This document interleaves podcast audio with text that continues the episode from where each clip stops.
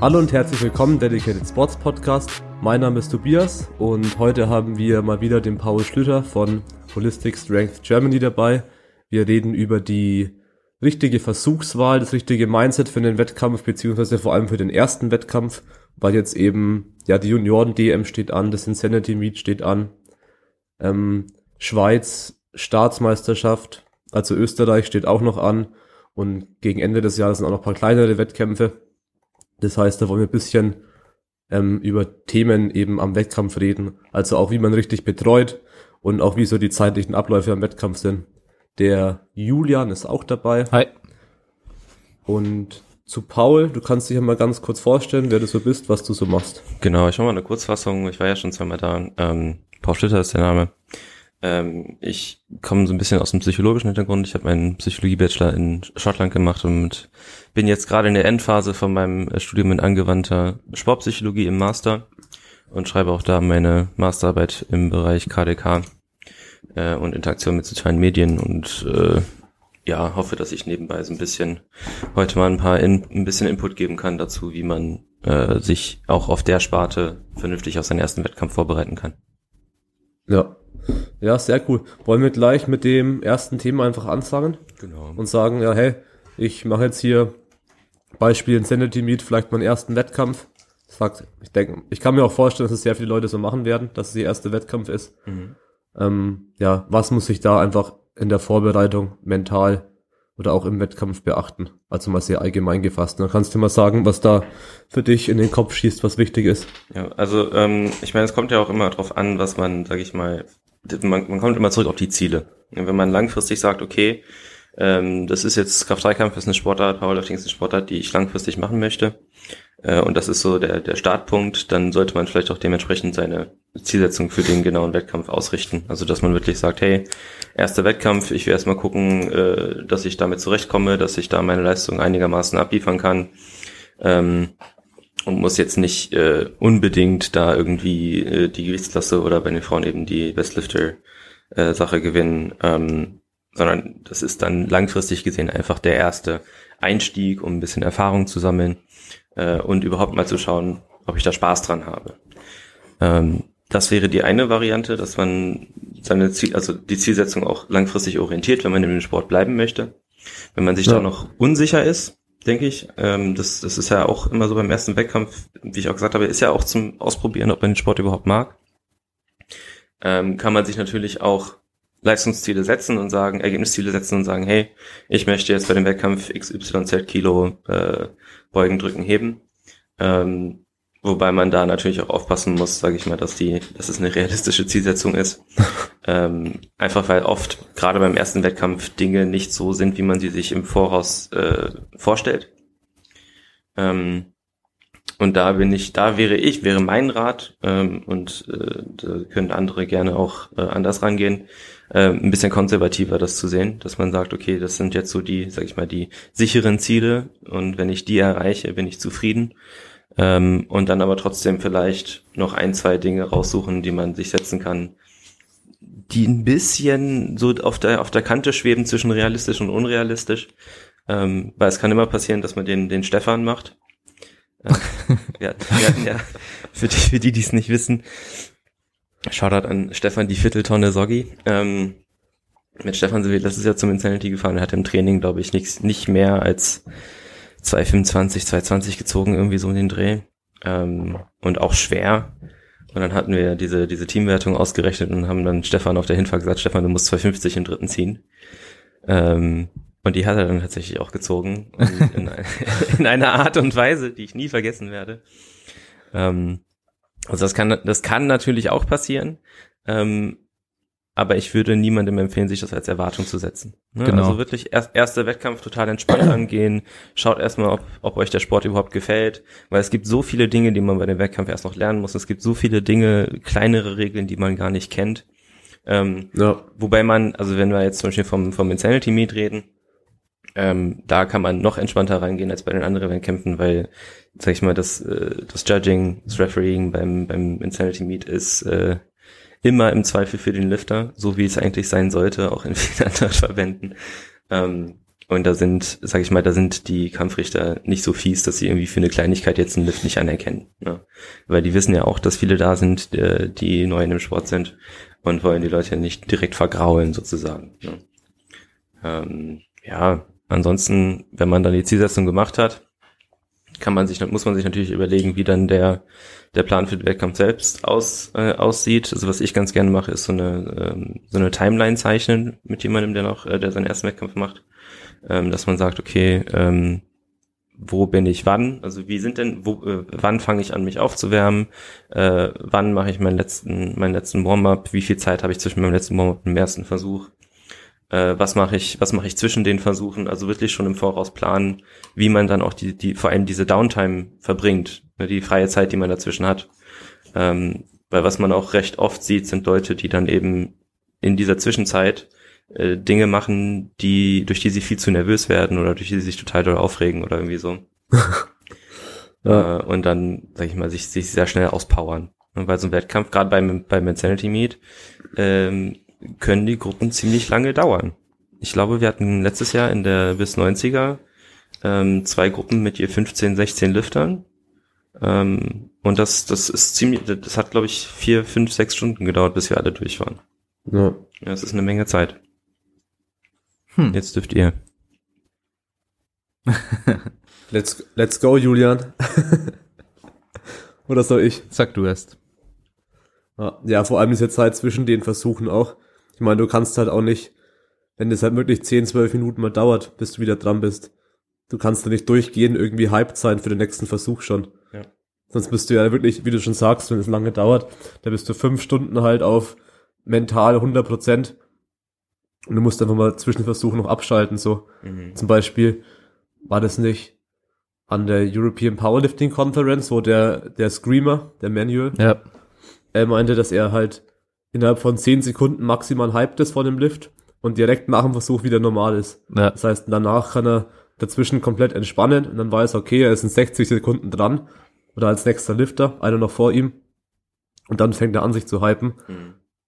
Aber er braucht da nicht lange. Er ist da nicht zehn Minuten lang hinten und läuft zehn Minuten lang äh, vor und zurück und schaut durch die Absperrung die Stange an und denkt sich schon seit zehn Minuten, wie er gleich die Stange zerlegen wird. Mhm. Nee. er entspannt sich halt, spart seine Kraft und dann ist er quasi 100% da, wenn es dann soweit ist. Ja, es wäre bei Screamer, denke ich, auch kritisch, wenn er es versuchen würde, zehn Minuten lang auf diesem Level zu bleiben. es kommt natürlich immer darauf an, welchen Level man so beansprucht ja, für sich an Hyped sein. Ja, aber in den meisten Fällen ist es ja besser, man ruht sich wirklich aus, man schaltet ab, man kurz sogar die Augen zumachen, ein bisschen Musik hören, vielleicht auch gar nicht so die verrückteste Musik die ganze Zeit durchgehend. Ja. ja. Irgendwann ist man ausgelaugt und manchmal dann beim Deadliften und da ist eigentlich der Moment da, wo man den Hype vielleicht am meisten bräuchte. Meiner Meinung nach ja. kann man da am meisten rausholen auch durch Halb und braucht es auch. Also die, diese physische Anstrengung ist der größte limitierende Faktor beim Kreuzheben. Und ja, viele lernen da auch das erste Mal ihren Körper kennen, also viele Anfänger. Ich habe das schon so oft gesehen, also in den letzten fünf Jahren, wie viel leichte dritte Versuche dann gezogen wurden von Anfängern, obwohl das eigentlich so im Gym so ihr Maximum war oder schon über Maximum. Mhm was sie im Gym so hatten. Und dann war es einfach leicht, weil die erst gemerkt haben, okay, zu was ist mein Körper eigentlich fähig?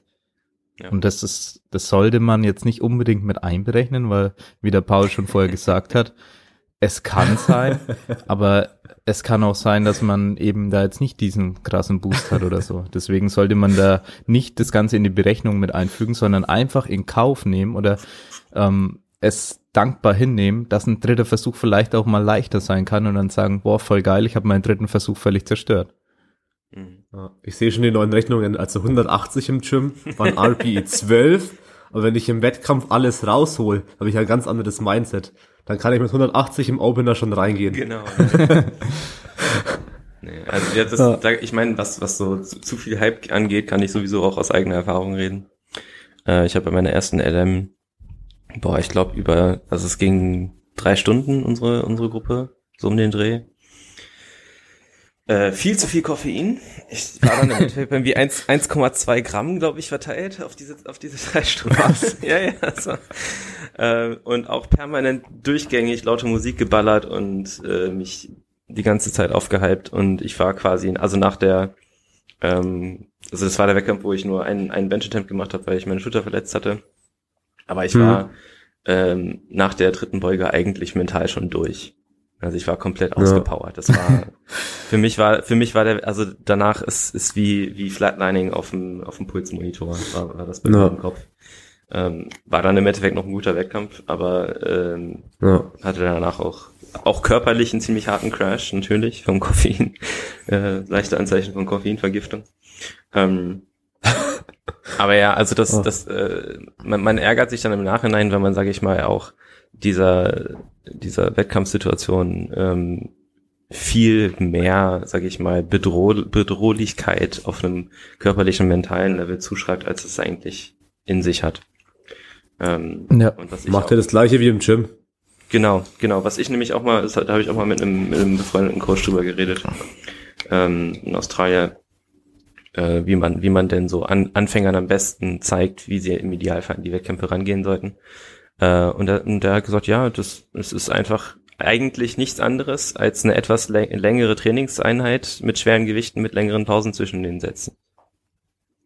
Ja. Man liefert, man liefert genau das ab, was man im Training seit Monaten übt, hoffentlich seit Monaten. Ähm, und mehr, mehr ist es im Endeffekt auch nicht. Ne, man ist da, man, ja. gerade am Anfang so, man ist da, um Spaß zu haben, man wird jetzt nicht als, als kompletter Einsteiger, äh, außer man ist ein Quereinsteiger aus irgendeiner anderen äh, krassen Sportart, ähm, man wird als Quereinsteiger nicht plötzlich irgendwelche Medaillen und äh, äh, Podiumsplätze abräumen. Ja. Also einfach schweres Training, lange Pausen, chillen, sein Ding machen ähm, und auch wirklich, wie du auch schon gesagt hast, diese, diese Zeit zwischen den Lifts nutzen, auch wieder runterzukommen, dass man da die, die langfristige Ausdauer auch hat, weil ich, ich denke, wenn man, wenn man nicht schon sehr erfahren darin ist, wie es wirklich ist, drei Stunden lang am Stück gehypt zu sein, äh, und manche können das, ähm, aber wenn man das noch nie gemacht hat, dann sollte man das nicht, also man, Dinge, die man sowieso noch nie gemacht hat, sollte man nicht plötzlich im Wettkampf machen. Ja. Ja.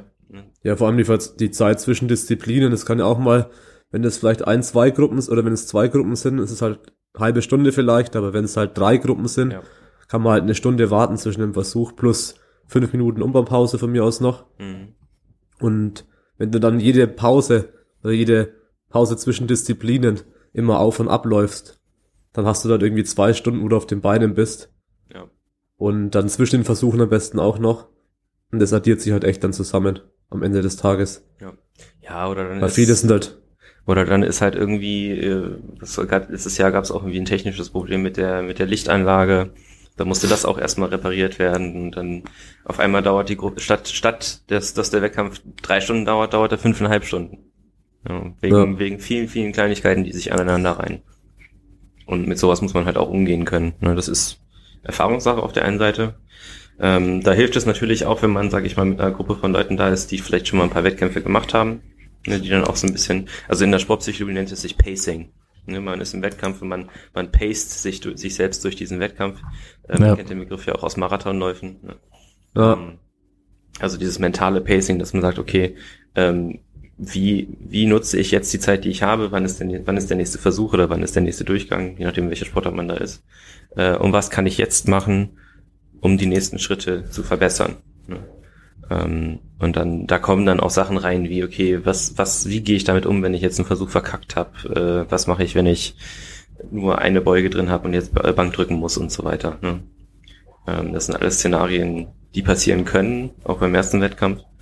Und da sollte man sich schon so ein bisschen Gedanken machen, wie man da im Idealfall mit umgehen sollte. Ja. ja. Weil du es vorhin angesprochen hast mit dem Erwartungsdruck. Und zwar betrifft es vor allem talentierte Athleten, weil du auch gesagt hast, ja, man soll jetzt nicht erwarten, irgendwelche Podiumsplätze abzuräumen. Es gibt ja leider immer wieder, oder was heißt leider? Es gibt immer wieder talentierte Athleten, die dann trotzdem beim ersten Wettkampf wirklich schon Chancen haben, da irgendwas zu gewinnen oder so. Und ich merke aber, wie durch Social Media, das war eigentlich das Thema ähm, von einem anderen Podcast auch mal, durch Social Media eben dieser Erwartungsdruck dann steigt, weil man sich selber in die Öffentlichkeit setzt, die Leute einen kennen, obwohl man noch keinen Wettkampf gemacht hat. So würde man als totaler Outsider, als ähm, ja, als Quereinsteiger kommt man da rein, keiner kennt einen. Normalerweise könnte man richtig entspannen in den Wettkampf gehen. So ist es aber so, ja, der ist Favorit. Ich habe in Instagram seine Lifts gesehen. Dann weiß man selber das, dass man plötzlich als Favorit gilt. Und dann hat man einen unglaublichen Erwartungsdruck. Man hat noch nie einen Wettkampf gemacht. Weiß gar nicht, ob man das Ganze umsetzen kann dann an dem Wettkampftag. Und ja, es kann wirklich schwer sein. Ja, also ich vor, vor allem in dieser Situation. Ich finde es schwerer, wenn man eben stark ist, als wenn man mhm. einfach eh letzter wäre oder so. Und ja. man sagt, okay, was, was will denn schon passieren? Ich kann nicht mehr, ich, ich kann nur letzter werden, aber ich, ich kann meine beste Leistung abrufen, darum geht's ja am Ende. Ich kann genau. das, das abrufen, was ich kann. Ja. Und bei dem anderen Athleten geht's aber dann eher darum, ich muss gewinnen. So, das hat eher so im Hinterkopf. Ja. ja. Und das kann dann wirklich bedrohlich sein und ja, vor allem eben mental für einen Anfänger. Ja. Vor allem haben wir jetzt in der Junioren-DM halt echt auch paar Leute dabei, die ziemlich neu sind. Also die letztes Jahr noch gar nicht gestartet sind und dieses Jahr die erste LM oder so gemacht haben. Mhm. Die halt alle auf eins gemeldet sind. ja. Also in der 93er zum Beispiel sind, glaube ich, von den ersten drei Plätzen sind zwei, die letztes Jahr noch nicht gestartet sind, soweit ich weiß. Mhm. Ja. Krass. Ja, und alle, und alle übrigens zum gleichen Verein. Ich habe es gerade mal kurz aufgemacht. Das ist ein anderes Thema, aber ja, auf jeden Fall kommt es halt schon öfter mal vor. Ja, ja. Und es ist halt äh, gerade da, sage ich mal, es ist, ähm, also finde ich, es gibt weniger Leute, die damit klarkommen, gejagt zu werden, als selber jemanden zu jagen. Also es ist, äh, ich, ich glaube, tendenziell ist es immer besser, wenn du als Zweiter gemeldet bist und weißt, okay, der, der, der im, im ersten Platz, den muss ich um so und so viel Kilo schlagen. Ja. Ähm, als, als, als Erster gemeldet zu werden und den Druck zu haben, okay, wenn ich jetzt verkacke, werde ich sofort überholt. Ja. ja. ja das ist so dieses, äh, es gibt Leute, die damit besser klarkommen. Ich kenne sehr wenige. Ähm, aber es ist natürlich auch in allen Sportarten so, so ein Thema. Ne? Wie ist es denn, als, als Favorit in den Wettkampf reinzugehen? Und wenn man dann als, als Anfänger-Favorit, um es so zu nennen, in den Wettkampf reingeht, ähm, ja, weiß nicht, müsste man auf individueller Basis entscheiden, wie man damit umgeht. Äh, meine Empfehlung wäre halt wirklich so auf dieses, äh, sag ich mal, Mönch-Dasein einzugehen und zu sagen, hey, du bist einfach hier für, für dich, du machst, du ziehst dein Ding durch und du scheißt drauf, was die anderen machen, du hast einen Betreuer, der sich drum kümmert, äh, zu gucken, dass du bei den Deadlifts seinen Sieg rausholst und fertig. Also dass, dass der, der, der Athlet selber oder die Athletin sich um so wenig, so wenige Dinge wie möglich Gedanken machen muss, sondern sich einfach nur auf die Leistung konzentrieren kann. Genau. Ja, viel mehr kann man da nicht machen, denke ich. Ja. ja. Aber ja, wir waren schon beim Thema Vorbereitung, zeitliche Abläufe bisschen, auch wegen den Pausenzeiten und so. Da kennst du dich aus, Tobi. Ja, so ein bisschen. ja, ja, und vor allem halt, dass die Anfänger ähm, oftmals sehr nervös sind, meistens sehr hibbelig und auch mit den Warm-ups immer viel zu früh fertig sind. Ja. So. Und wie viele, wie viele hast du noch? Äh, noch ein Warm-up, wie lange hast du noch Zeit? Äh, 20 Minuten. 20 Minuten. Bis meine Gruppe losgeht. Ah, ah, okay, also die meisten sind damit besser beraten, wenn sie einfach ähm, pro Lifter auf der Plattform, der noch vor ihnen ist, eine Minute zählen. Genau. Das heißt, wenn in der Gruppe davor noch zwölf Versuche sind und man ist der fünfte, hat man zwölf Minuten aus der Gruppe vor einem und vier Minuten bevor man dran ist. Dann kann man halt sagen, okay, es sind insgesamt also noch 16 Versuche vor mir, das sind 16 Minuten, das heißt, ich mache in acht Minuten oder so meinen letzten Warm-up. Ja. Je nachdem, wie viel Pause man haben will. Wenn man jetzt halt zwölf Minuten Pause will oder 15 Minuten, dann macht man halt, dann kann man es aber so ganz einfach berechnen. Ja. Weil die meisten machen es halt so nach Gefühl. Und dann sind sie plötzlich irgendwann fertig und rechnen aber nicht rückwärts. Weil ich muss man sagen, okay, wie viel Zeit habe ich noch? Wie viele Warm-ups mache ich? Wie sollen die Abstände sein? Und dann rückwärts rechnen und sagen, okay, das heißt, ich bin da und da dran, das heißt, zehn Minuten davor meinen letzten Warm-up, acht Minuten davor den vorletzten und so weiter und so fort. Und dann ist eben so genau timen. Also das hat man eigentlich dann, dass man im Warm-up ist und dann sagt man, okay, die in die Uhrzeit, ich mache jetzt den Warm-up, dann mache ich sieben Minuten Pause in den nächsten, dann weiß ich, weil ich rückwärts gerechnet habe, dass das Timing passen wird. Und nicht eben aufs Gefühl verlassen und die Warm-ups einfach so durchmachen, wie es die anderen machen. Ja, also und, es ist oft so, dass sich im Warm-up-Raum ein Druck aufbaut, dass jeder den anderen pusht und dann ist der andere schon ein bisschen weiter, ist der schon bei 140 Kilo, ich bin jetzt bei 100, dann lade ich plötzlich 150 Kilo auf, damit ich wieder voraus bin und am Ende sind alle zu früh fertig. Also es kommt sehr oft vor. Und gerade wenn ein Warm-up-Room primär aus Anfängern besteht, was ja bei gewissen Wettkämpfen dann öfter vorkommt, wie zum Beispiel äh, außerhalb des BVDK, jetzt beim Insanity oder so, da kann schon mal sein, dass 70 Prozent Anfänger sind und dann alle sich gegenseitig so hochpushen mit der Geschwindigkeit des Warm-ups und am Ende ja alle zu früh fertig sind. Das ist ein sehr bekanntes Phänomen. Ja. Äh, ich sage halt immer nur, weil der Betreuer steckt halt immer ziemlich zügig oder sollte zumindest zügig stecken. Das heißt, ich als Betreuer wirklich vielleicht hektisch, weil ich mich beim Stecken beeile und so. Aber ich sage dann schon immer nur, weil ich halt irgendwie schnell steck und vor und zurück schaue, wenn vielleicht noch mehr als ein Lifter hat. So, muss man dem Lifter klar machen, hey, ich muss so sein, weil ich halt viel gleichzeitig machen muss. Aber der Lifter selbst übernimmt es halt teilweise und ist dann auch hektisch, weil halt irgendwie die Betreuer alle hektisch stecken und die Scheiben runterhauen, die nächsten Scheiben draufhauen. Ja, man steckt ja oft für den nächsten. Also bei mir war es oft ja, so, genau. dass man, äh, dass ich dann für den, der nach meinem, den ich betreut habe, nach meinem Lifter kam, dann auch noch direkt gesteckt habe. Warum nicht? Ich meine, ich, ich kann auch dumm rumstehen oder ich kann beim Stecken helfen. Und ja, und da kommt natürlich bisschen Hektik auf, wenn du dann für mehrere Leute auch steckst. Ja, ich denke, das ja. ist auch so, also auf der einen Seite ähm, um, um darauf mal einzugehen, im Warm-up-Raum Raum kein, kein Kameradenschwein sein. Ne? Also klar, jeder ist da ja. für die eigene Leistung. Ähm, aber man muss jetzt nicht anfangen, äh, sich zu weigern, irgendwelche Sachen umzustecken, sondern das ist eigentlich schon so eine Erwartung, sage ich mal, dass wenn man sich ja. mit zwei anderen Leuten die Bank teilt zum Aufwärmen, dass man dann denen auch hilft beim Umstecken. Äh, sowohl ja. als Betreuer als auch als Athlet. Ähm, genau. Und was das, was das Timing, was das Timing angeht, ähm, muss man leider sagen, weil es immer mal wieder vorgekommen ist, äh, ich weiß auch letztes Jahr auf der DM wieder, ähm, leider nicht auf das vertrauen, was andere sagen, sondern, sondern immer mal selber wieder vergewissern, wie das mit der Zeit aussieht, wie viel Zeit man wirklich noch hat. Ähm, weil ich weiß, dass es bei, dass es ein, zwei Situationen gab in ein paar Gewichtsklassen, äh, wo dann halt jemand, der Betreuer von irgendwem anders äh, auf die Zeit geguckt hat und dann laut in die Warm-Up-Halle bestimmt gesagt hat, noch 15 Minuten bis Anfang der Gruppe und dann waren es aber 30. Ähm, ja. Und das, das kann halt in die andere Richtung genauso gut passieren. Also, ähm, sag ich mal, wenn man, wenn man keinen Betreuer hat, selber als Athlet draufschauen, gucken, wann man dran ist. Äh, wenn man einen Betreuer hat, äh, sollte der sich da auch selber informieren, in den meisten Fällen. Ähm, wie gesagt, muss man leider sagen, weil es ein paar Mal vorgekommen ist. Ich kenne, also euch, bei euch weiß ich, würde das jetzt zum Beispiel nicht passieren. Also weil, wenn ich, wenn ich euch im Wettkampf sehe, kann ich sagen, okay, hier, wenn ich, wenn ich Tobi frage, wie viel Zeit noch bis zum, bis, bis zum, nächsten, bis zum nächsten Durchgang ist, äh, dann sagt er mir das auch und versucht mich da nicht zu verarschen. Denkst du? ähm, ja, also da soll ich mal ein bisschen auf der Hut sein, was das angeht. Ähm, ja. Und wie du auch gesagt hast, so dieses, es äh, gibt eigentlich, äh, ich kenne wenige Anfänger, bei denen das nicht passiert ist, dass sie zu früh warm waren. Ne? Auch ich selber, als ich das erstmal betreut habe, da war dann der letzte, letzte Bank-Warm-Up äh, viel zu, viel zu früh. Ne? Und dann musste nochmal irgendwie was dazwischen machen, um dich warm zu halten. Ich, es kann auch passieren, dass in der Gruppe davor irgendwas passiert und sich dann auf einmal die Zeit verschiebt und dass man sich dann auch irgendwie warm halten muss. Ne? Das kann auch mal wieder vorkommen. Ähm, und da muss man eben die Entscheidung treffen, okay, äh, belasse ich es jetzt dabei, ich habe meinen letzten Warm-up gemacht und das ist in Ordnung. Oder mache ich in der Zwischenzeit nochmal irgendwas, um mich warm zu halten? Ne, mache ich noch einen zweiten, noch einen letzten Warm-up, den ich nochmal dranhänge?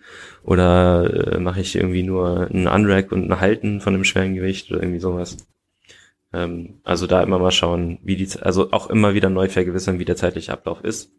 Ähm, letztes Jahr auf dem Insanity ist zum Beispiel auch passiert, dass dann äh, in der ersten Gruppe Leute dabei waren, ähm, die sich gar nicht, also die sich noch gar nicht aufgewärmt hatten, ähm, wo dann, die dann ausgerufen wurden, die irgendwie bei, erst bei ihrem dritten oder vierten Aufwärmsatz waren, äh, wo sie dann Glück hatten, dass äh, Team Incentive gesagt hat, hier, äh, lasst euch Zeit, wir warten kurz fünf Minuten. Ja, ja, ja. genau.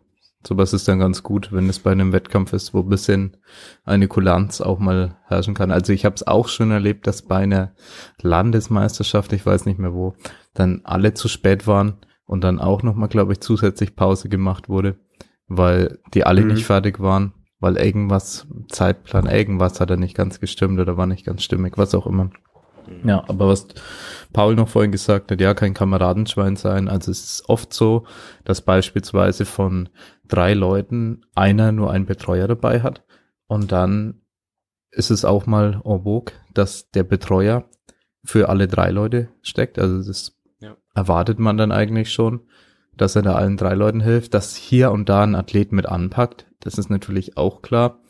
Aber dass er das hauptsächlich mit organisiert und jeden immer fragt, ja, welches Gewicht und so. Wenn du Betreuer bist, dann, und es sind zwei Leute mit an der Bank, dann bist du sozusagen auch den ihr Betreuer ein bisschen mit. Ja. Also das sollte man zumindest meiner Meinung nach machen. Ja, und das ist ja nicht nur, also das ist manchmal auch nicht nur Gewichte stecken, das ist halt auch so, ähm, also dann mal Kommandos geben, dass die auch bei, bei den letzten paar Rounds die Kommandos nochmal gesagt bekommen zum Üben. Das ist auch mal bei wem anders auf die Tiefe schauen bei der Beuge. Äh, das ist mal gucken, wie, wie die Fußposition bei der Bank ist, ob das so regelkonform ist und so weiter. Also wenn man da, wie du auch gesagt hast, wenn man da an einem Rack oder an einer Bank ist, ähm, hilft man sich schon gegenseitig. Ne? Ähm, auf der anderen Seite würde ich, würde ich trotzdem auch sagen, schon sich das Bewusstsein schaffen, dass man eben, also dass die Leute halt für ihre eigene Leistung da sind. Und wenn dann mal jemand sagt, so, hey, ich habe gar keine Zeit oder nee, geht gerade nicht, dann ist das auch in Ordnung. Ja. Ne, also das ist, äh, es, es gibt wenige, die das dann machen, um, um dir irgendwie einen auszuwischen oder so. Ne? Also ja. ich kenne eigentlich keinen. Ähm, also das ist dann, äh, das, das sollte man dann auch respektieren, finde ich. Ja, und ja. insgesamt muss ich sagen, dass meine Erfahrungen auch so sind, dass alle im Warm-Up-Raum sehr supportive sind und sich gegenseitig eben unterstützen. Auf jeden Fall. Und das kann ich nur den Anfängern mitgeben. Das solltet ihr, ihr solltet nicht davon ausgehen, dass sich die Leute nicht gegenseitig da unterstützen, sondern ihr solltet positiv an die Sache rangehen. Die im Warm-Up-Raum, die Leute sind nicht eure Gegner in dem Sinne. Mhm. Auf der Plattform seid ihr eure größten Gegner und das Gewicht. Und im Warm-Up-Raum vor allem, da ist es nochmal was ganz anderes. Es kann sein, dass dann auf der Plattform, während der andere lüftet, denkst du dir, okay, hoffentlich verkackt der oder so. Es ist, es ist klar, wenn der dann vor dir ist, wenn er es mhm. schafft und so. Aber im Warm-Up-Raum hat kaum jemand so ein Mindset, dass er schon da anfängt, denjenigen als Gegner zu sehen oder ihm was Schlechtes zu wünschen oder dann einen schlechten Lift-Off gibt im Warm-Up oder was auch immer macht. nee, doch nie passiert. Wird eigentlich nicht passieren. Ja. ja. Auf jeden Fall. Gibt's noch was zum Thema zeitliche Abläufe? Vielleicht allgemein ähm, so vage Warm-up beginnen. Wir haben jetzt ja Warm-up-Timing eigentlich gesagt, aber noch nicht so das, das große Ganze, denke ich, mhm. besprochen.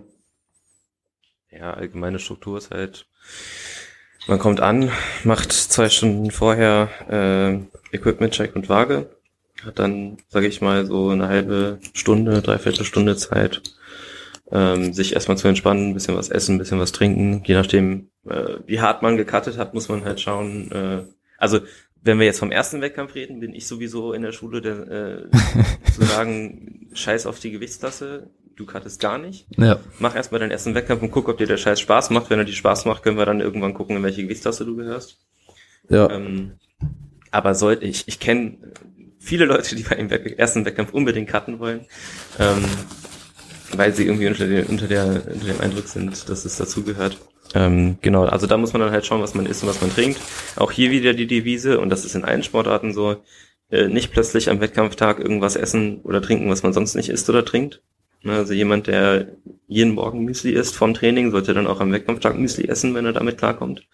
Ähm, wenn man Wasser, Wasser gekattet hat, muss man natürlich schauen, okay, Elektrolytehaushalt, Salz vor allem ähm, und ordentlich Kohlenhydrate wahrscheinlich, weil die auch relativ niedrig gehalten worden sind. Ähm, ja, als, als Faustregel Fette versuchen ein bisschen niedriger zu halten. Ja. Ähm, nichts, was nicht, nichts, was irgendwie doller aufbläht oder so. Ähm, ja, und dann, wenn man das, also nicht, nicht zu viel essen, ist natürlich auch ein Thema, ne? Äh, es gibt äh, ja. auch jedes Jahr immer wieder Leute, die dann sich über, überfressen, vor allem wenn sie gekattet haben und dann ihr Essen wieder auskotzen und die Leistung dementsprechend äh, dann auch am Ende des Tages steht. Ähm, Ja, und dann halt äh, mal gucken, auch wie, die, wie der Aufbau von der Bühne läuft. Vielleicht gucken, wie die Gruppe, also wenn eine Gruppe davor ist, äh, wie schnell es bei denen gerade läuft und ob das dann überhaupt mit diesen zwei Stunden zwischen Waage und Wettkampfbeginn passt. Weil manchmal, äh, ganz oft passt das nicht. Ganz oft sind das mehr als zwei Stunden. Ähm, und dann, je nachdem, wie es ist, also ich sag mal so eine Dreiviertelstunde vorher langsam anfangen, ein bisschen sich aufzuwärmen. Ne? Das kann sein, erstmal kurz ein bisschen Mobility, das kann sein, ein paar Sätze mit der Stange, wie auch immer man da anfangen möchte. Aber auch da wieder nichts anderes machen, als man im Training macht. Ja. Und vielleicht auch schon davor überlegen, was für Warm-ups man machen will. Ja. Nicht dann drinstehen und sagen, okay, jetzt habe ich Stange 60, 100 gemacht, was mache ich als nächstes? Ja, ja. äh, keine Ahnung. Nee, einfach wissen, okay, ich weiß, dass man Opener ist. Ja. Das sollte jetzt eigentlich auch nichts groß verändert werden. Außer es passiert irgendwas ganz Schlimmes und man ist, fühlt sich super, super, super schwach. Aber dann weiß man ja auch schon, was ungefähr der letzte Warm-up sein sollte. Ja. Dann kann man da auch genau schauen, wie es passt. Weil wenn man jetzt dann noch in der Hektik am Wettkampf anfängt zu überlegen, was für Warm-ups man machen sollte und wie viele Wiederholungen und so, ja, dann Da gibt's ist ja- das ein Faktor, den man ausblenden sollte. Da gibt's ja auch ein ganz nützliches Tool. Ne? Ja, da gab's doch was. da gibt's auch so eine, so eine Excel-Datei, wo man seine, seine Versuche eintippen kann die einem dann genau Ja. sagt, wie man sich aufwärmen soll. Ja, Ähm, ja, TSA. genau. Ähm, Aber es ist auch nicht so schwer, das selber sich aufzuschreiben auf dem Zettel oder so. ja, richtig. Also ähm, also kann man was, beide Möglichkeiten machen. was ich auch echt empfehlen kann, ähm, und das hat sich bisher ganz gut bewährt, ist wirklich tatsächlich im Vorfeld, wenn man, vor allem wenn man einen Betreuer hat, ähm, bei mir war das damals bei dem, bei meinem ersten Wettkampf äh, Julia Kunzner, ähm, für die habe ich im Vorfeld quasi meine, meine drei Szenarien ausgedruckt. Ne? Gesagt, okay, wenn es richtig gut läuft, sind meine, also so quasi erster Versuch so und so viel Kilo, erster Versuch war super leicht, erst, erster Versuch war okay, erster Versuch war schwer, dann die drei voll, also so eine quasi so eine, so eine, wie heißt denn das, ähm, ja, so ein, so ein, so ein Hand Decision Tree, so ein Handlungsbaum. Ne? Ja, Ähm, und gesagt, okay, wenn, wenn der Versuch super leicht war, um so viel Kilo erhöhen, wenn der zweite Versuch super leicht war, um so viel Kilo erhöhen und so weiter, ähm, dass man da dann auch sieht, wie denn der Wettkampf verlaufen kann. Ne? Ähm, und dass das auch separat sein kann, okay, wenn, auch wenn die Beuge nicht sonderlich gut lief, kann ja die Bank trotzdem super gut laufen. Ne? Ähm, und dass man da sich schon mal die, Entschuldigung, die, die Optionen im Vorfeld, also diese, diese Auswahl im Vorfeld so ein bisschen abnimmt. Ne? Und auch dem Betreuer so ein bisschen abnimmt.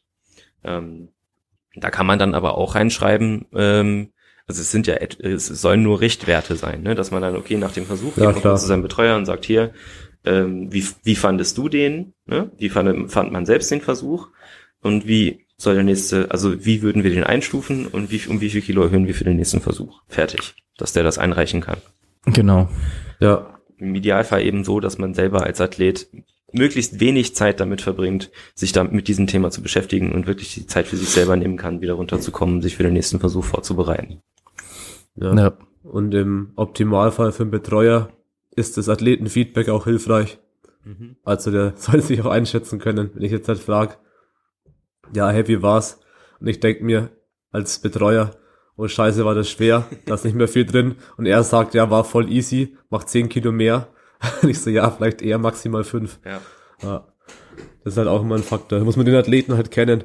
Weil wir wollten ja auch noch allgemein aufs Thema Betreuen eingehen. Mhm. Das sind wir jetzt ja auch schon. Und es ist halt echt wichtig, mit dem Athleten sowas schon noch davor abzusprechen. Ja. Ähm, wie er quasi im Wettkampf tickt. Und vielleicht ist er äh, self-aware genug, ich weiß das deutsche Wort nicht, dass er eben von sich selbst weiß, dass er vielleicht nicht die besten Einschätzungen gibt. Ja.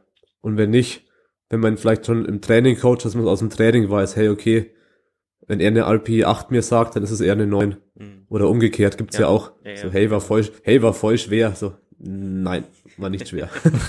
Mal wir, ma wir machen, wir machen nach Plan. Ja. Da kommen Ja, da wir, gibt's ja beide Abläufe. da sind wir wieder Ja, bei beide den Szenarien. sechs äh, dritten Versuchen beim, beim Heben. Ne? Ja, Ja, nee, beim Heben, Ja. da ist es, glaube ich, am krassesten, weil da fühlt sich auch alles am schwersten an. Da ist ja wirklich die Technik oft so nicht der limitierende Faktor, sondern Ja, einfach boah. nur, wie viel Kraft ist man in dem Moment bereit aufzuwenden. Ja. ich denke da immer an meinen Wettkampf, Julian, wo du mich betreut hast und mich, getöt mich töten wolltest. Ich glaube, mein Gym Max war irgendwie 100, also ist schon lange her. Was waren das, 2015? Ja. Aber es ist eine passende Story dazu halt, dass ich irgendwie im, Gym 160 mal 2 at 11 gehoben habe. Dann war irgendwie 160 mein Opener.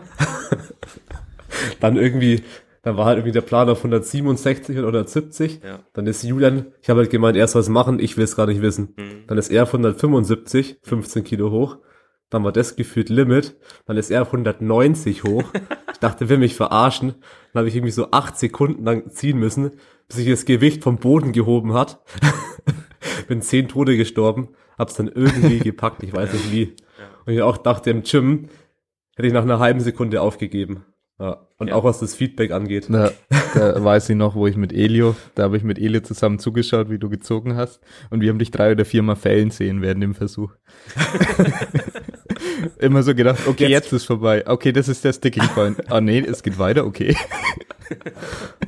ja, das war witzig. Ähm, ja. ja, war halt on point, ist halt natürlich Erfahrung. Spaß. Ja, war richtig on point. ähm, was ich noch sagen wollte, ist, man sollte sich nicht so große äh, Räume nehmen für die Versuche. Das heißt, mhm. die größte Anpassung sollte, wenn dann vielleicht noch im dritten erfolgen und sogar, sage ich dann immer noch, im dritten beim Heben, dass man da vielleicht noch den grö die größte Luft hat, der Wettkampf ist vorbei so und er hat vielleicht vorher dann schon alles gültig gehabt und kann sich da mal ein bisschen einen größeren Spielraum lassen. Mhm. Aber ich bin kein Fan davon, dann schon anzufangen, mit irgendwelchen großen, ja, Opener irgendwas zwischen 150 und 160. Dann zweiter Versuch irgendwas zwischen äh, 170 und 185 oder ja, ja, also also so riesen ähm, da hatte ich auch äh, habe ich auch mit Friedrich drüber geredet, weil er selbst sich da unglaublich viel Luft gehabt hat, wo er dann am Ende beim dritten 10 Kilo ähm, Differenz hatte von dem, was er hätte machen können oder so. Also machen wollen beim Bankdrücken, glaube ich, allein. Und wo ich halt kein Fan davon bin, weil wenn ich zum Beispiel beim Bankdrücken 180 drücken kann, dann sind 170 Luft. Und wenn ich 187 drücken kann, dann sind 177 Luft. Das ist beim ja. Bankdrücken einfach so. Und da braucht man sich nicht einbilden, dass man, ja, an einem guten Tag kann ich bestimmt noch mal fünf oder siebeneinhalb Kilo mehr drücken. Nein, kannst du nicht. Und du solltest von Anfang an ein realistisches Ziel haben im dritten Versuch. Und das ist im Bankdrücken oftmals so ungefähr das, was du dir auch im Gym zutrauen würdest und nicht mehr. Das ist nämlich ganz, ganz selten, dass dann jemand plötzlich da mehr machen kann, weil ja, ja es ist sehr wenig Muskulatur in dem Lift enthalten, wo man dann noch mal ein bisschen was rausholen kann oder wo man was kompensieren kann. Beim, beim Heben ist es ja so, ja, dann wird man rund und dann grindet man, okay. Aber das funktioniert beim Bankdrücken dann einfach nicht. Also, da bin ich besonders dagegen. Und beim Heben sage ich, okay, da lasse ich mir ein bisschen Spielräume eingehen. Also da kann ich euch empfehlen, schon ein bisschen Luft zu lassen. Man sagt, okay, Opener soll der auf jeden Fall klar sein, was ihr da macht. Der soll der einfach so easy sein, dass auch wenn der Tag nicht so geil ist, ihr dann trotzdem sagt, nee, den Opener kann ich trotzdem so machen und der wird auch nicht allzu schwer sein. Aber der, der Sprung auf den zweiten wird dann eben an dem beschissenen Tag geringer sein. Ja. Aber an den meisten Tagen sollte sogar der Sprung auf den zweiten eigentlich der sein, der geplant ist. Und wir bei unseren Athleten haben das fast immer auch so gemacht. Also wir haben ganz selten mal 2,5 Kilo niedriger als geplant gemacht, aber in den meisten Fällen machen wir den zweiten Versuch genauso, wie es geplant ist und im dritten wird dann angepasst. Das heißt, im dritten beim Bankdrücken ja. beispielsweise ist es oft so, wenn man sich in einem Bereich von 120 bis 170 bewegt vielleicht, dass man dann sagt, okay, ähm, man kann zwischen 2,5 und 5 Kilo oder so dann entscheiden, ob man hochgeht. Ja.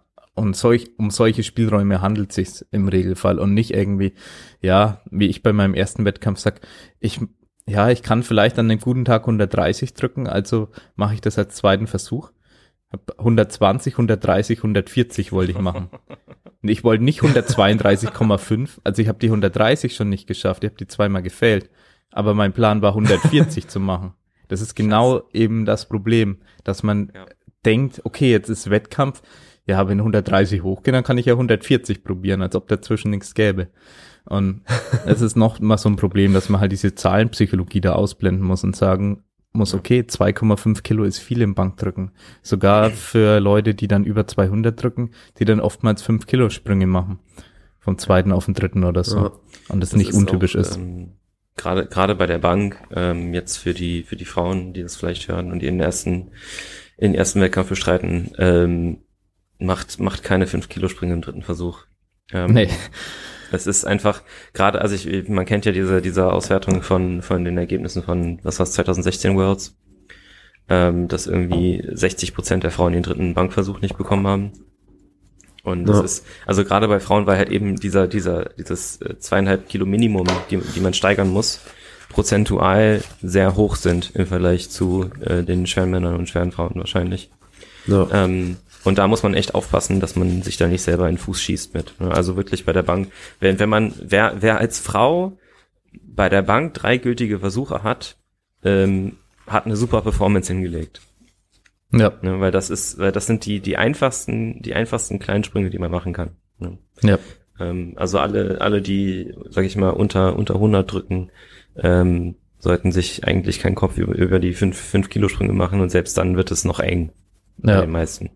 Also ich sag immer überhaupt einen 5 Kilo Sprung. Also mache ich grundsätzlich jetzt als Coach, als Regel, das kann jeder auch anders machen, aber das ist mein, mein Ding. Ab 70 Kilo Max lasse ich ähm, oft, oftmals fünf Kilo vom ersten auf den zweiten Versuch springen. Ja. Und erst in Richtung 90 Kilo Max würde ich über zwei fünf Kilo Sprünge nachdenken in dem Dreh. Ja, und bei Frauen sind wir eben meistens unter 90 Kilo Max. Und deswegen, ja, ist halt für viele dann entweder ein 5 Kilo Sprung eben oder wenn jemand 65 drückt, da würde ich auch nur 60, 62, 65. Und dann er hat aber auch einen Freischuss, muss man sagen. Wenn man sagt, ähm, er muss nicht neun von neun machen als Frau, meiner Meinung nach, weil der Sprung für neun von neun ist oft nicht da. Normalerweise könnte man sagen, okay, ich mache jetzt zwei, äh, 60, 62 und dann 63, 5 oder so. Aber das geht halt mhm. nicht, solche Sprünge. Und das wäre dann der sichere Versuch. Und deswegen hat man oft so einen YOLO-Versuch als Frau. Ja. ja. Und entweder man sagt, okay, man weiß, man drückt 75 safe und macht die dann im dritten. Das ist der eine Ansatz. Oder man sagt, man macht 62, 65 und dann YOLO. Und dann sagt man, okay, da hat er alles rausgeholt, da hat er nichts falsch gemacht mit den 65. Ja. ja. Blöd wäre es natürlich, wenn man dann nur den Opener schafft, aber sogar dann würde man fast meinen können, dass man nichts verschenkt hat. Ja. Also ja, man, man, man hat ja zwei Versuche. bei der Bank. Ne? Die, ähm, also das Thema hatten wir ja gerade im Vorfeld, äh, alle, fast, fast alle, außer Jen Thompson, verschenken ja nicht viel bei der Bank. Ja, genau. Zwei von drei Versuchen bekommen. Ne? Ja. Ähm, aber ich denke, so, ähm, sage ich mal, wenn es gerade um in den in, äh, um den ersten Wettkampf geht, ähm, es ist bei Anfänger sind sehr anfällig dafür, sich von nicht geschafften Versuchen stark beeinflussen zu lassen. Und ähm, ja ich, ich finde es total legitim, und so habe ich das auch gemacht, äh, den ersten, bei dem ersten Wettkampf bewusst einfach nur zu versuchen, alle Versuche gültig zu bekommen. Ja. Klar, klar kann man da in den Drittversuchen hier, äh, hier und da neue Bestleistungen aufstellen. Das ist ja auch durchaus im Rahmen. Ne? Gerade im ersten Wettkampf, wie wir gesagt haben, gerade beim Heben passiert das öfter mal, dass dann der letzte Versuch eigentlich viel zu leicht ausfällt. Ähm, ja. Aber es ist, es ist durchaus legitim zu sagen, hey, ich mache jetzt diesen Wettkampf für den Erfahrungswert, ich will neuen Gültige haben und mein bestes Total aufstellen. Hm. Ähm, weil das ist, denke ich, auch nochmal eine Frage, äh, Frage der Zielsetzung. Bin ich jetzt hier, weil ich neue Bestleistungen in meinen Lifts aufstellen möchte? Oder bin ich hier, um ein vernünftiges Total an den Tag zu legen? Das eine schließt das andere nicht aus. Ähm, aber ich denke, wenn man sich sein Total als Ziel setzt, geht man an die Versuchsauswahl auf jeden Fall ein bisschen konservativer ran als umgekehrt. Ja. Was eigentlich auch immer ein guter Tipp ist, dass man also oft ist ja so, dass dann immer gerne ein kleines Ego-Problem hat, wenn es um seine eigenen Versuche geht und vielleicht einen Kumpel ganz anders oder einen Freund ganz anders berät, was die Versuche angeht, wie man es dann bei sich selbst macht und das einfach auch auf sich umzumünzen, dass man sagt, hey, wie würde ich mir meine Versuche auswählen, wenn ich jemand anders wäre? Genau.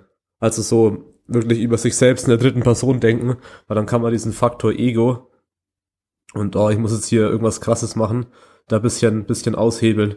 Ja. Sich wirklich dessen bewusst machen, okay, würde ich diesen, wenn man sagt zum Beispiel, man hebt 190. Man weiß, die waren schwer, 195 gehen ziemlich sicher, 197 vielleicht und 200 ist eine geile Zahl. ja. Also genau mache ich, würde ich jetzt meinem Freund, oder würde ich jetzt als Betreuer einem Athleten für, zu 200 raten, weil es eine geile Zahl ist, oder würde ich sagen, hey, ich weiß, die 200 sind, die will jeder mal heben, wenn man es noch nicht gemacht hat. Ähm, aber ich glaube nicht, dass die drin sind. Also ob es so formuliert ist, ist eine andere Sache. Aber ja, man würde wahrscheinlich eher 195 oder 197 nehmen. Ja. Und nicht die 200, auch wenn die 200 die schöne Zahl sind. Und es ist oft der Fall, dass, also nicht, es ist oft, es kommt schon öfter vor, als man denkt, dass eine unrunde Zahl, also eine 2,5er Zahl, dass die besser passt als irgendeine glatte Zahl. Und viele nehmen dann aber die runde Zahl, also ich denken, ja, scheiß auf die zweieinhalb Kilo, ich wollte schon immer 200. Ja. So, erster Wettkampf, so, zwei, heute hebe ich 200. Ah, okay, fail. Ja, und dann, dann, ärgert man sich im Nachhinein halt umso mehr. Ne? Ich sag nur ja, DM genau. 2016, Ahmed 197, 5 Kniebeuge, epische Diskussion. das war geil. das haben wir schon so oft gemacht. Ja. Oh, bei, bei Patrick, Patrick auch. auch. Ja, was, was? Heben oder so. 197,5 Kilo Kreuzheben. Ja. Das ist DS. DS legt 197,5 auf. Sehr oft. Ja. Wir hoffen, dass wir natürlich bald noch öfter 297,5 auflegen. Vielleicht mal bei Lukas. das haben wir noch nicht gemacht, leider. Weil Friedrich, der wollte ja immer direkt über 300, deswegen. Ja. da war keine, keine Diskussion möglich in dem Bereich. Ähm. Ja. Aber Matt Gary sagt's immer so schön, immer immer zweieinhalb Kilo drauflegt auf seine Bestleistung, hat man irgendwann diesen großen Meilenstein. Ja. ja. Wenn es jetzt 195 sind, dann sind es nächstes Mal 197. Ja. Und danach sind die 200 dann dran, wenn man es packt. Ja, aber das ist ja dann auch so wieder die Frage, okay, ähm, ist das jetzt, ist der Wettkampf jetzt, äh, ist das jemand, der vorhat oder vielleicht, wo es schon der Fall ist, langfristig im Sport zu sein?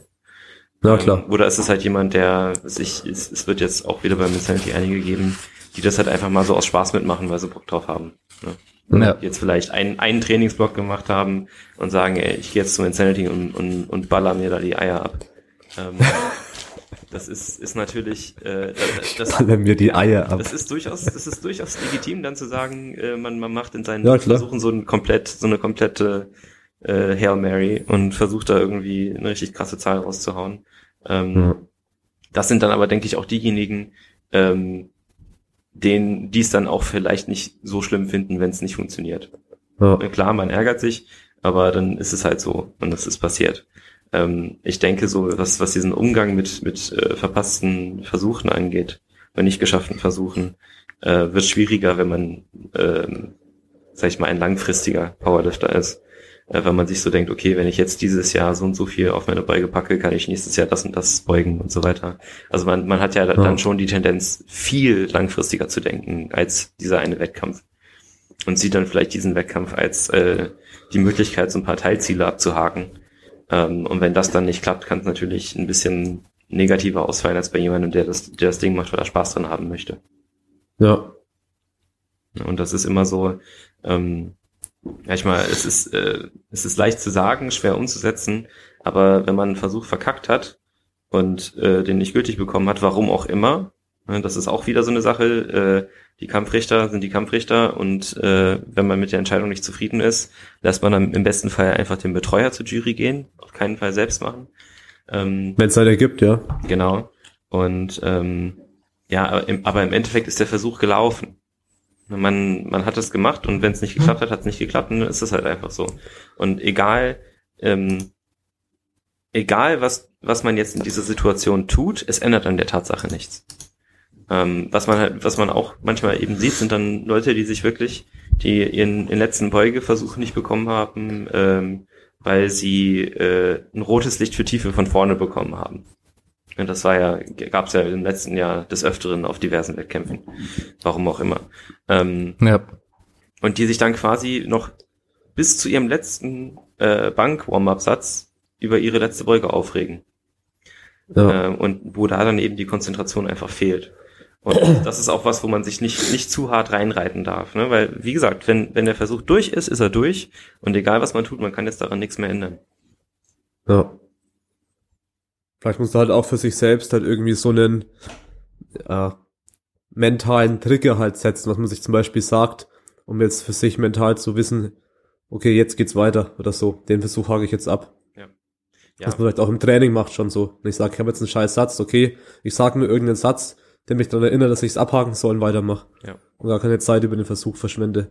Ich meine, im Powerlifting ist es auch weniger wichtig, wenn man sich jetzt vorstellt, eine andere Sportart, wo es mit Gegenspielern und schnell zugeht mhm. und du regst dich über einen Fehler auf, dann hast du mal, keine Ahnung, sei es Basketball oder Fußball oder so. Ein paar Sekunden. Dann verlierst du.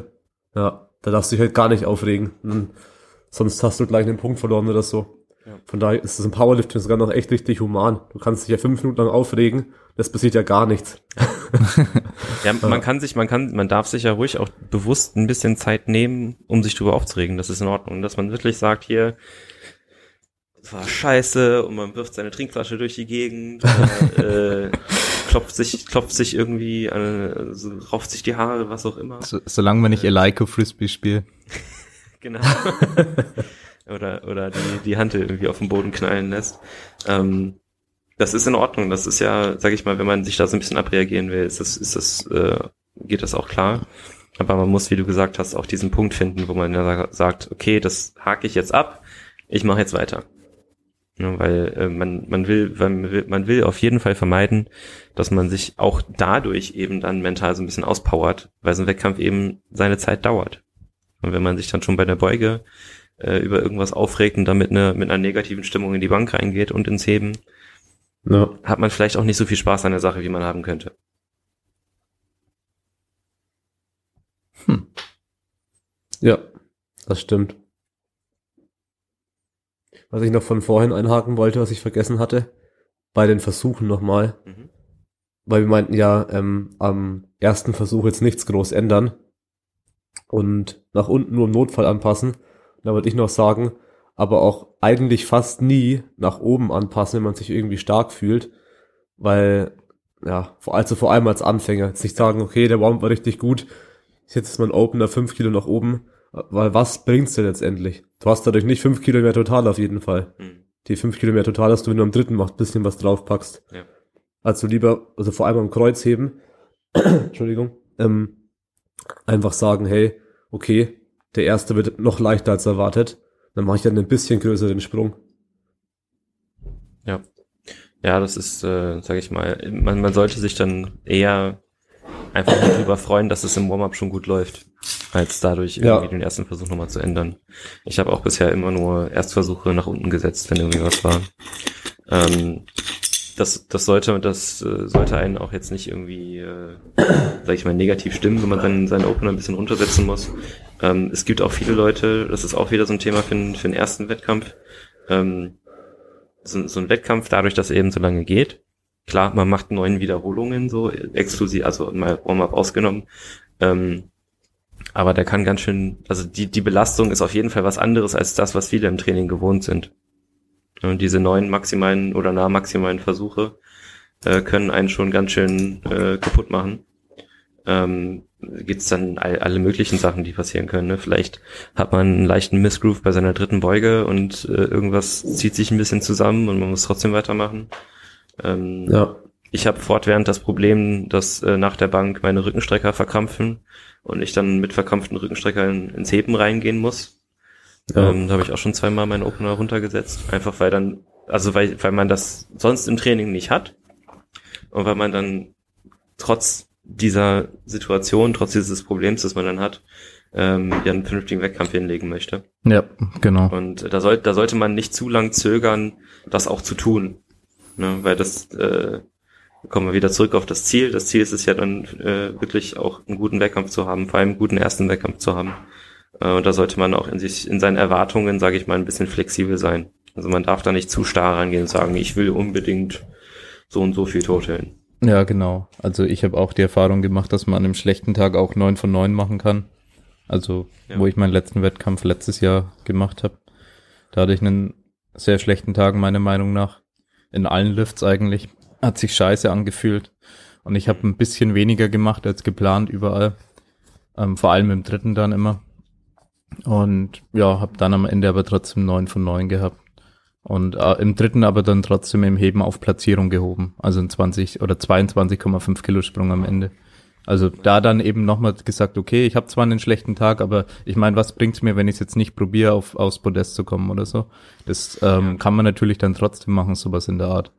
Ja, aber ja, vorher habe ich eben alles sehr konservativ dann einfach gemacht, weil ich eben wusste, okay, heute ist nicht so mein Tag und das heißt nicht, dass du dann jeden zweiten und dritten Versuch fällen musst an einem schlechten Tag, sondern einfach ein bisschen konservativer dann an die Sache rangehen, weil es hätte so laufen können hätte ich meine Versuche so gemacht, wie ich es im Optimalfall geplant hätte, dann hätte ich ja.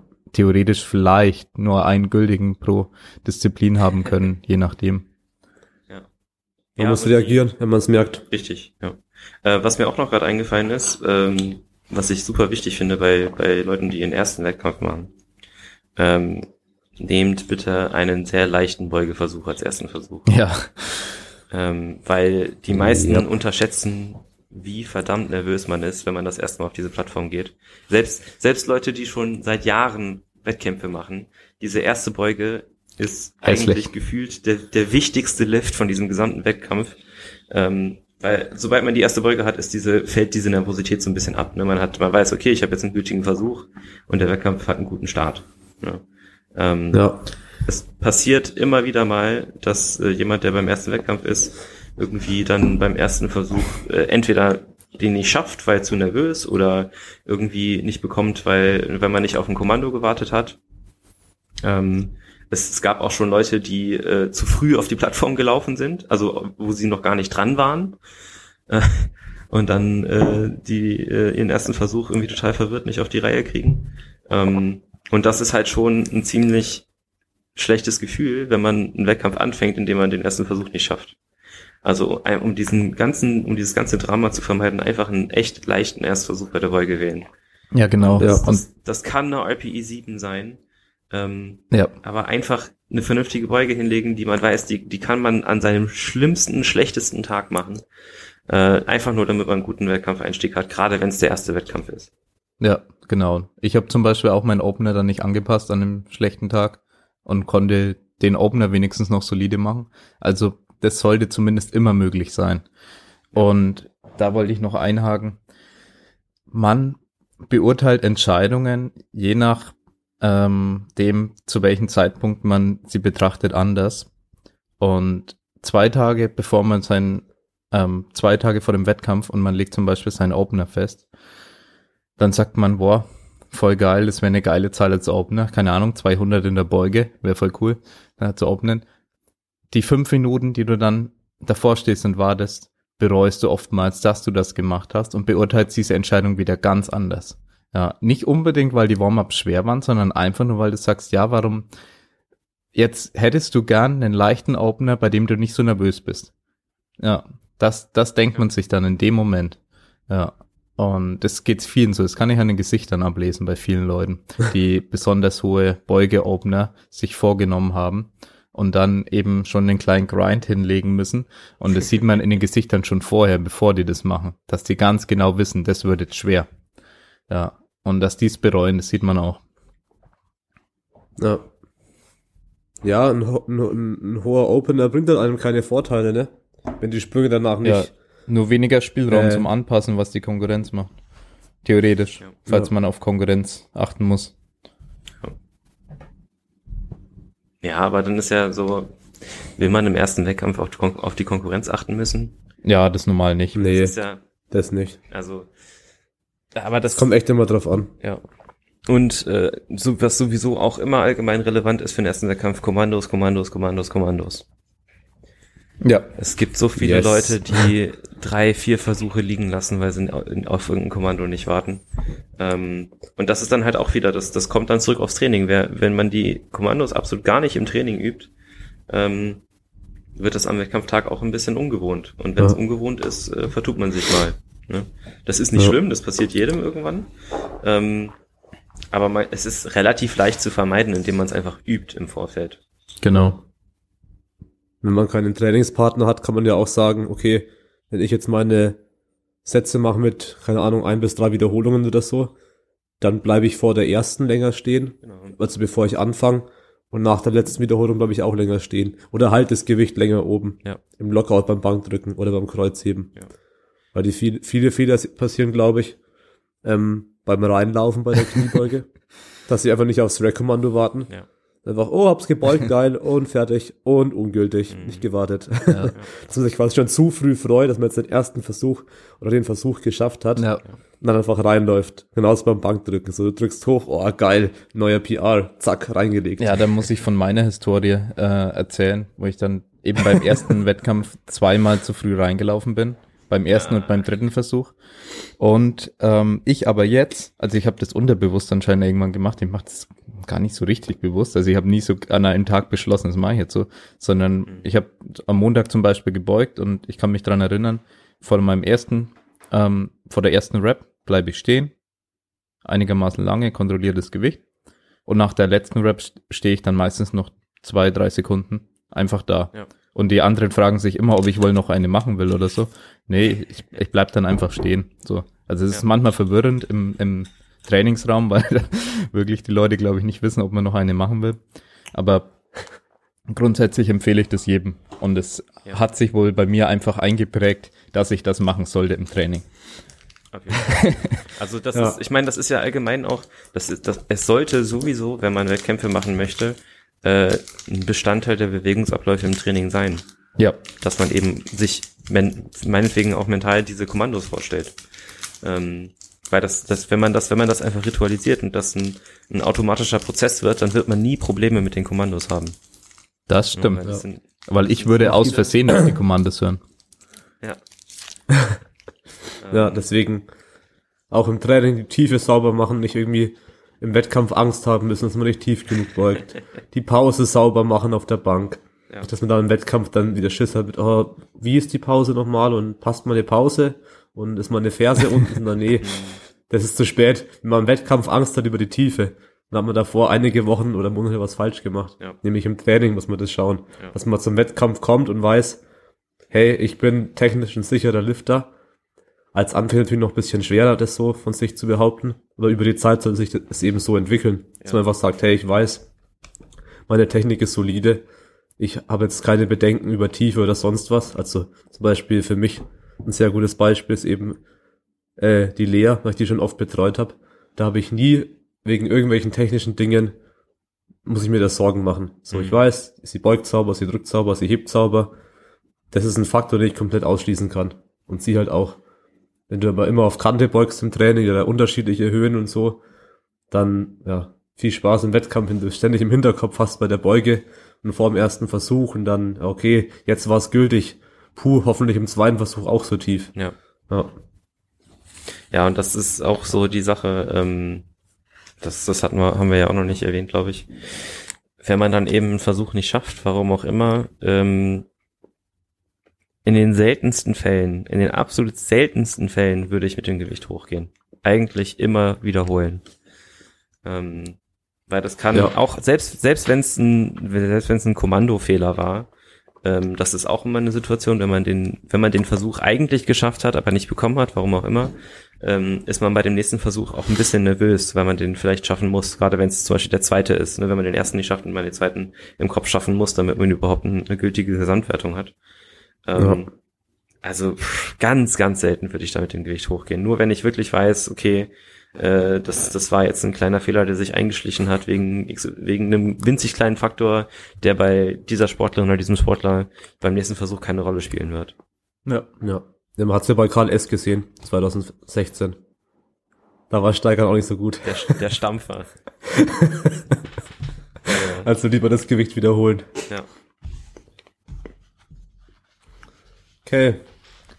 Also von den Themen, die wir besprechen wollten, sind wir eigentlich alle durch. Ja. ja. Also es kommt darauf an, ob Julia noch irgendwie noch Tipps und Tricks hat, die er sagen will, oder Paul, du. Ich denke, das Wichtigste haben wir. ja, ich ja. denke nämlich auch. Packliste nicht vergessen, gibt's ja bei euch auch, glaube ich, meine ich. Ja, ja genau. Ja, die packe ich mal in die Beschreibung. Beschreibung rein. Genau. Genau. Da alles am besten am Tag davor packen und nicht irgendwie am Morgen vom Wettkampf, bevor man fährt, oh, okay, packen wir mal Zeug noch ein. Eine Sache habe ich noch. Lass die Spotter nicht im Stich und hört nicht auf zu schieben, bloß ja. weil ihr es nicht schafft, sondern ja, bleibt an der Stange immer. Ja. Genau, das ist Sonst wichtig. können sich Spotter verletzen. Die Stange loslassen oder so. Ja, geht Immer an der Handel bleiben. Und sich bedanken bei den Kampfrichtern und bei den Spottern. Ja. Ja. Bisschen nicht, nicht, äh, nicht über die Hantel steigen oder unter die Hantel Ups. steigen, sind auch so, äh, sind auch so un, Ja. ungeschriebene Regeln der Höflichkeit im KDK. Genau. Also Ja, ich sag's mal, im Kniebeugen machen sehr viele, auch international, dass sie vor der Handel rausgehen. Ähm, das Aber Problem ist, schön. ja, das Problem ist, es liegt bei vielen am Setup und ich kann es inzwischen nachvollziehen. Also viele haben so ein Setup, wo das einfach echt schwer ist, nach hinten rauszugehen, wo du, Hm. also wo viele das dann so machen, dass sie erst nach vorne so ein bisschen rausgehen und dann nochmal nach hinter die Handel. Das finde ich dann noch okay oder mit am besten. Wenn Ja. ihr danach Ja. dann wieder hinter die Handel gehen und nicht irgendwie vorne rum irgendwo anders hinlaufen. Vor allem ist es mega komisch, vorne rauszulaufen. Dann bist du, dann sind da die Spotter, dann ist da der Kampfrichter, dann musst du so halb über die Scheiben steigen. Ja, Ja. Ach so, klappt ach eh nicht so gut. äh, was mir auch noch eingefallen ist gerade, nur weil ich äh, jetzt an das Insanity letztes Jahr denken musste und weil ich das da gesehen habe, ähm, vorm Heben schmiert man sich Babypuder auf die Beine. Ich weiß genau, was kommt. Keine ja. Kreide. Kreide gehört nicht auf die Beine beim Heben. Babypuder. auch wenn es gut Das ausschaut. habe ich in der DMs, in der DM 2016 hat's auch einer gemacht. Ja. Dann meinte ich so, hey, ich weiß nicht, ob du so schlau war. Ja. Und ähm, auch bitte, bitte, bitte darauf achten, dass das Babypuder sich nicht überall komplett verteilt. Setzt euch irgendwo in der Ja. Ecke oder an den Rand, ähm, weil man Nicht auf die Hände. Mal, genau, es, am besten lässt man es lässt man von einem Betreuer oder von einem Kumpel machen. Ähm, da kann man so mit dem mit der Babypuderflasche quasi erst das Puder drauf tun und dann mit der Flasche selber verteilen. Dann hat man es auch Ja. nicht an den Händen. Ähm, ja, und dann immer darauf achten, dass man sich auch die, die Schuhe nochmal abtritt. Nochmal, Im Normalfall ist ein nasses Handtuch vor der Bühne beim Heben. Ja. Ähm, und ja, das sind eigentlich so, das ist auch nochmal so eine Kleinigkeit. Nur weil ich es letztes Jahr beim Mezenti gesehen hatte, Ja, Ja. dass sich da die eine Kreide auf die Beine äh, gerieben hat. Und äh, da musste ich ein bisschen zu mir selbst schmunzeln. Ähm, Ja. Hat ihren Versuch geschafft, aber äh, geholfen hat sicherlich nicht. Ja. Was mir noch einfällt im Warm-up, einfach den persönlichen Raum von einer Person respektieren. Das heißt, wenn die Person eine Beuge macht oder drückt, man muss irgendwie durchlaufen. Dann läuft man nicht zwischen zwei Stangen durch, wo 10 Zentimeter Luft ist, während Ja. die Person drückt oder beugt. Oder quetscht sich so an die Wand und schiebt sich so seitlich durch, macht sich ganz schlank. Also sowas bringt unfassbar raus, vor allem währenddessen oder im Setup. Ja. Wenn man einfach sieht, man bekommt es ja mit als Lifter. Wenn Ja. man aus dem Augenwinkel sieht, hey, da läuft jemand mit 10 Zentimeter Abstand vorbei, Mhm. Dann hat man plötzlich Angst, dass der dran stößt, man verletzt sich. Oder wenn jemand beugt, stell dich nicht vor ihn, dass er dich anschaut. Das kann ihn auch total rausbringen. Oder dass du ihn anschaust oder so, sondern stell dich bisschen seitlich. Also nie komplett frontal, wenn jemand beugt, sondern immer, immer ein Ja. bisschen seitlich. Das darf nur der Kampfrichter, der direkt frontal dann steht. Oder sitzt. Ja, Und das ist dann auch okay. ja. Da einfach schauen. Einfach einen Umweg laufen, dem Lifter seinen Platz lassen, Ja. damit dann in Ruhe die Warm-ups Da kann man werden unheimlich auch nervös werden, auch wenn man beugt und er weiß, da ist direkt daneben einer, der lädt gerade direkt daneben und es sind nur 10 Zentimeter Platz und er traut sich nicht richtig runterzugehen und kann sein, dass man Mhm. seine Wiederholung deswegen verkackt oder so. Ja. Ja, Ja, also da Äh, was, aufpassen. was auch noch, was auch noch hilfreich sein kann, ähm, ist, sich seine, seine Sleeves, Handgelenkbandagen und Gürtel irgendwie zu kennzeichnen. Ähm, Ja. Weil im Laufe eines Wettkampfes solche Sachen gerne mal liegen bleiben und man dann auf keinen Fall irgendwie durch die Gegend rennen will und seine Sachen suchen, weil irgendwer anders äh, die vertauscht hat Ja. oder so. Das, also das passiert einfach mal, ne? Weil ja, fast alle Leute haben dann ihre Handgelenksbandagen und Sleeves und Gürtel von bestimmten Firmen äh, von bestimmten Marken und die sehen halt alle gleich aus und dann ist es ganz hilfreich, wenn man halt einfach auf der Innenseite irgendwie seine Initialien draufgeschrieben hat oder so. Äh, Gerade bei großen Ja. Wettkämpfen passiert das äh, recht häufig, dass dann halt manche Leute ohne ihre Sachen nach Hause gehen, weil irgendwer anders die aus Versehen eingesteckt hat. ja. Okay, okay. Haben wir's. sind wir durch. Ja, Ja, Perfekt. Dann vielen Dank, Paul, für deine Zeit. Ich denke, der Podcast war echt cool. gerne. Hat auf jeden Fall Spaß gemacht. Ich werde deine Seite wieder verlinken. Danke. Hashtag Werbung. und ja, vielen Dank fürs Zuhören. Ich hoffe, euch hat's gefallen und gerne eine 5-Sterne-Bewertung hinterlassen. Und dann hören wir uns beim nächsten Mal. Ciao. ciao. Ciao.